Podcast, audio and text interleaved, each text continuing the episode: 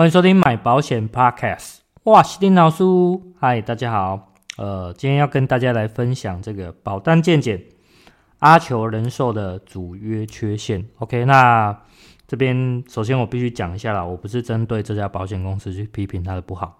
哦，说实在的，最近看到非常多业务同仁用某一种方式出单哦，其实看得非常的不舒服哦。那我觉得没有真正为客户着想啊，哦，因为如果真正为客户着想的话，这样子做真的是蛮自私的哦。讲真的，哦，那我讲一下，因为说我进保险公司以来啊，看到这家公司的商品都是利大于弊啊，都算相当的不错。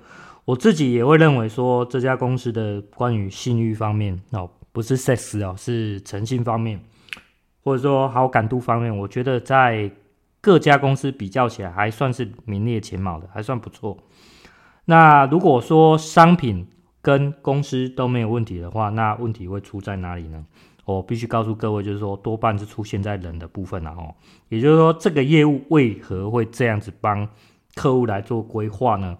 哦，到底他今天这么出单的方式是，到底是出于盲目跟风，人家这么做他就这么做，还是说他别有用心？哦，他觉得他这样子做到底是对他有利，还是对客户有利？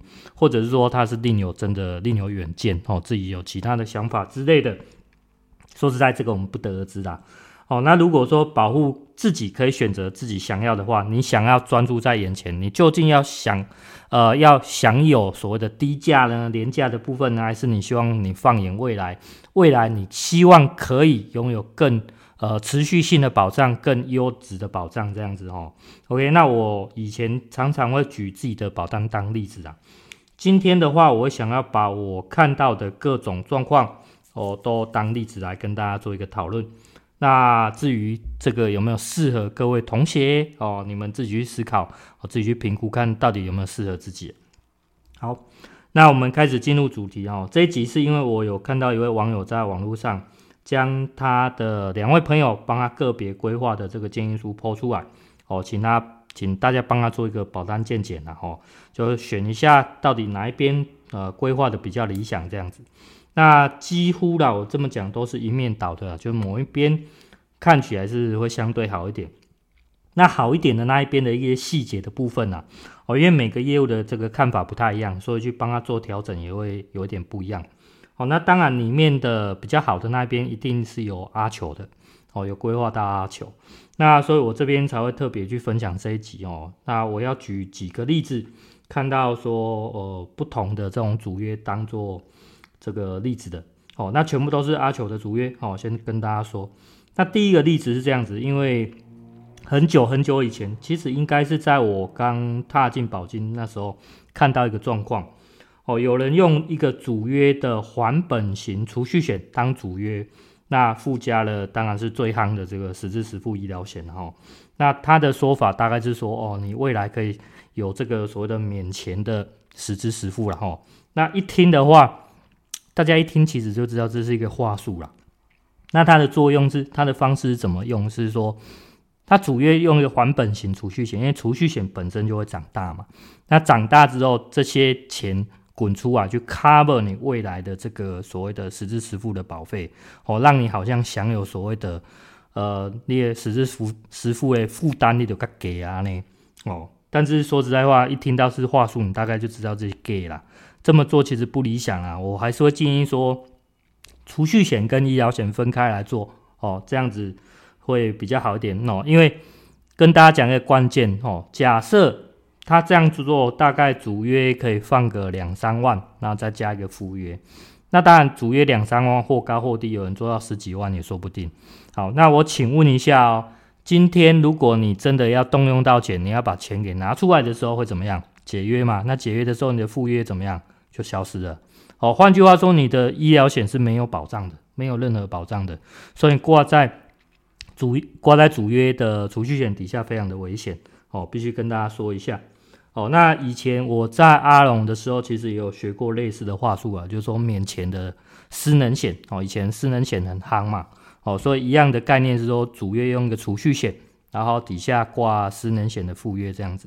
所以这种话术在各家里面应该多多少少都会有。那自己呃到底适不适合你们，你们自己去评估哦。有些人喜欢，有些人不喜欢哦。但是呃你挑适合你自己的就好了。OK，那第二个例子是，第二个例子是最近看到了啊，就是说呃有个人他可能买了两三家的这个各家的医疗险哦，累计一年的保费可能已经到五万多，希望大家可以想办法帮他降一些保费哦。那其中有一张自然就是这个阿球的哦。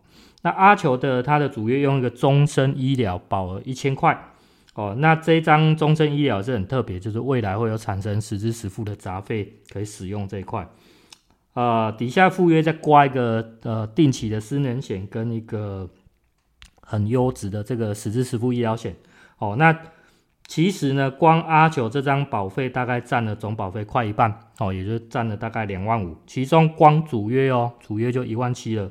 哦，那其实大家如果是业务或者说明眼人，一看就知道，其实我们要去降保费，一定是以这一张主约去降，哦，因为这个主约的占比太大了，哦，所以我们一定是从主约下手。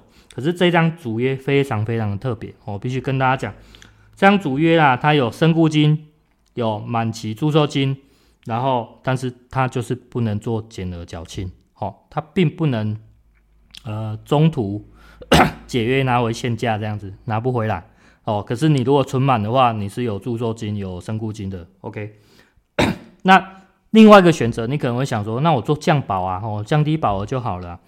很久以前可以，一开始刚开卖的时候，当初最低保额是五百，可是在某一年就被阿球调成一千了。所以换句话说，你做一千的保额出单，你不能再降了哦，你完全没有空间。所以这张有没有解？完全无解。我认真讲，这个两万五，除非你底下医疗险跟私人险不要了，不然你就得缴下去。这个对保户真的很亏啦，也不能讲很亏，因为有人喜欢这个主约。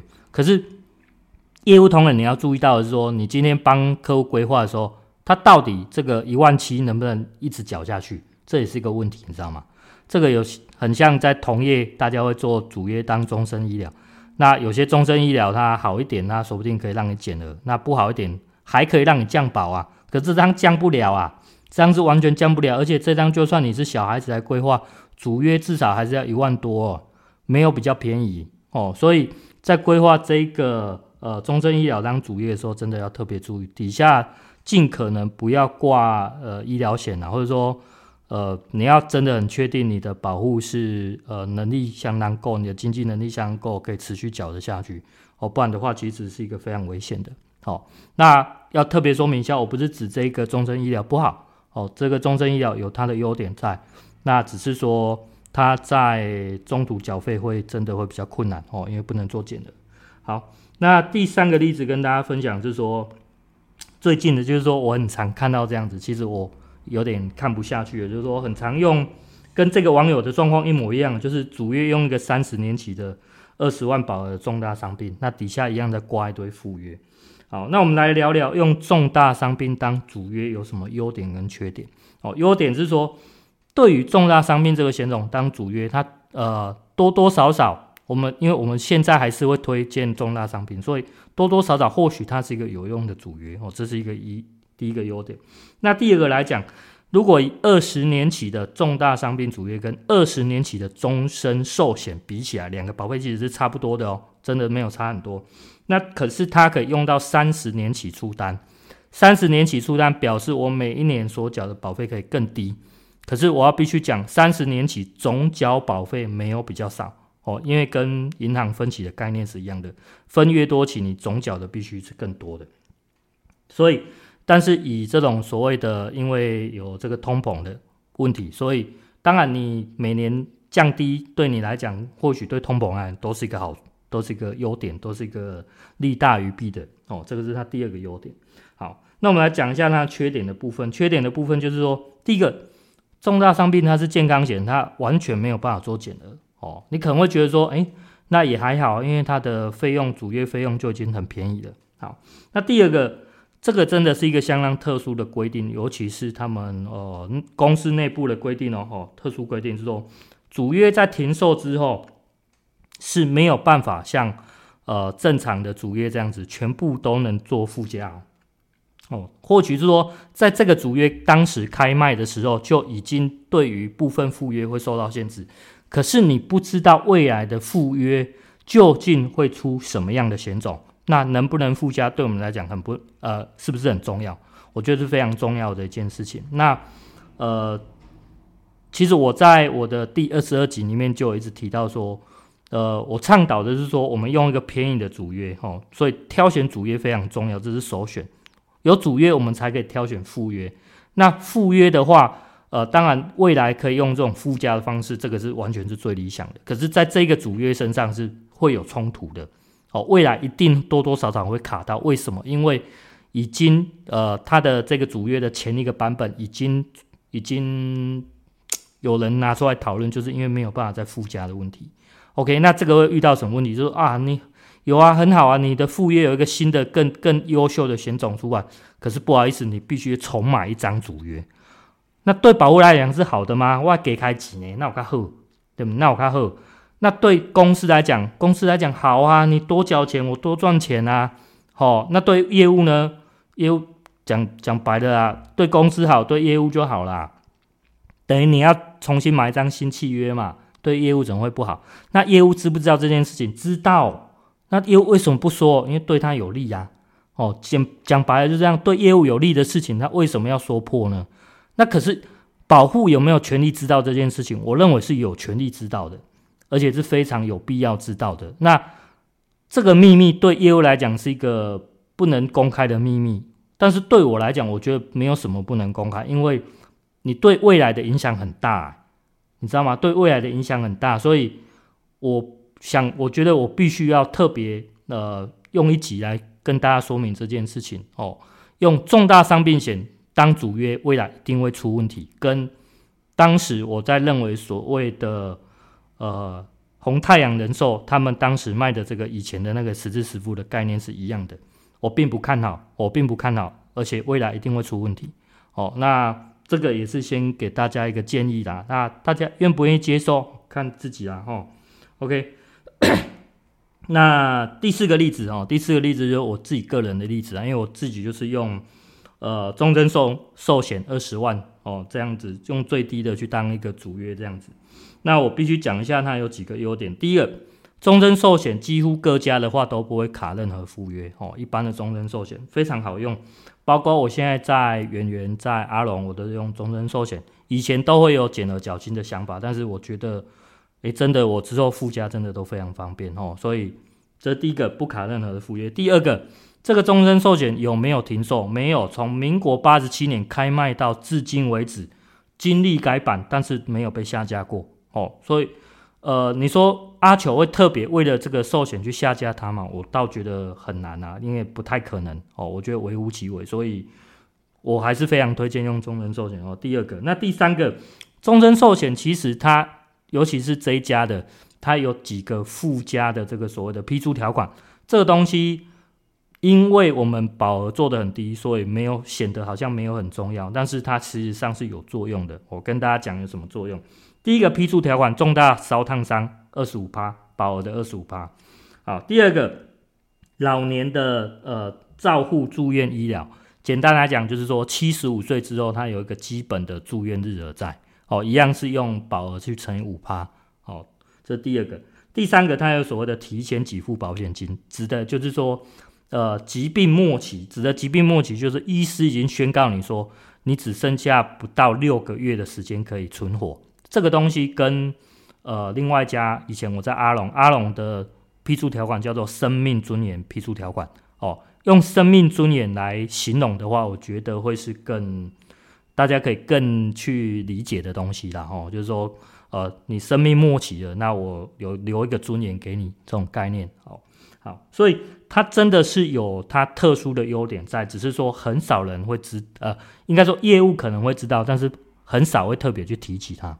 哦，所以我必须要宣扬一下它的这个主约的优点。还有第四个，当然就是我前面讲的，当你今天缴费有压力、有困难的时候，减额缴金就是一个非常重要、非常好用的东西。所以它可以减额，哦，它有限价，它可以减额。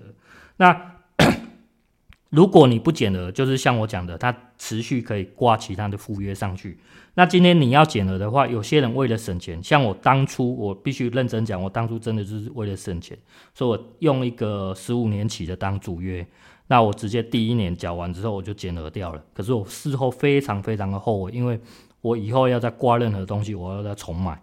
哦，我我就是因为我自己曾经经历过，很后悔，所以我才要特别跟大家讲这件事情。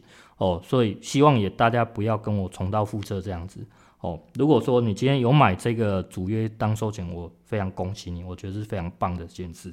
OK，那如果你今天你选择第一年或第二年，哦，不管第一年、第二年做一个减额缴清，对业务来讲的继续率或对他们的奖金来讲，多多少少都会有影响。所以你如果有这样的打算，最好先事先跟你的业务同仁做一个讨论哦。那他也愿意接受的话，因为我事实上我以前在销售阿球的保单的时候，我就曾经做过几样呃几次这样的单子，哦，那我个人是可以接受，因为我觉得对他好，对我来讲影响不大，真的影响不大，那我就我就接受，哦，就这样子，我觉得有帮客户省到钱，何乐不为呢？对不对？OK，好，那今天就跟大家分享这些哦，如果你觉得喜欢的话，记得呃按赞、订阅、分享。那当然，如果你想要听到什么样的主题，或者说有什么样的疑问，当然也可以在底下留言告诉我啦。哦，就这样，大家再会啦，拜拜。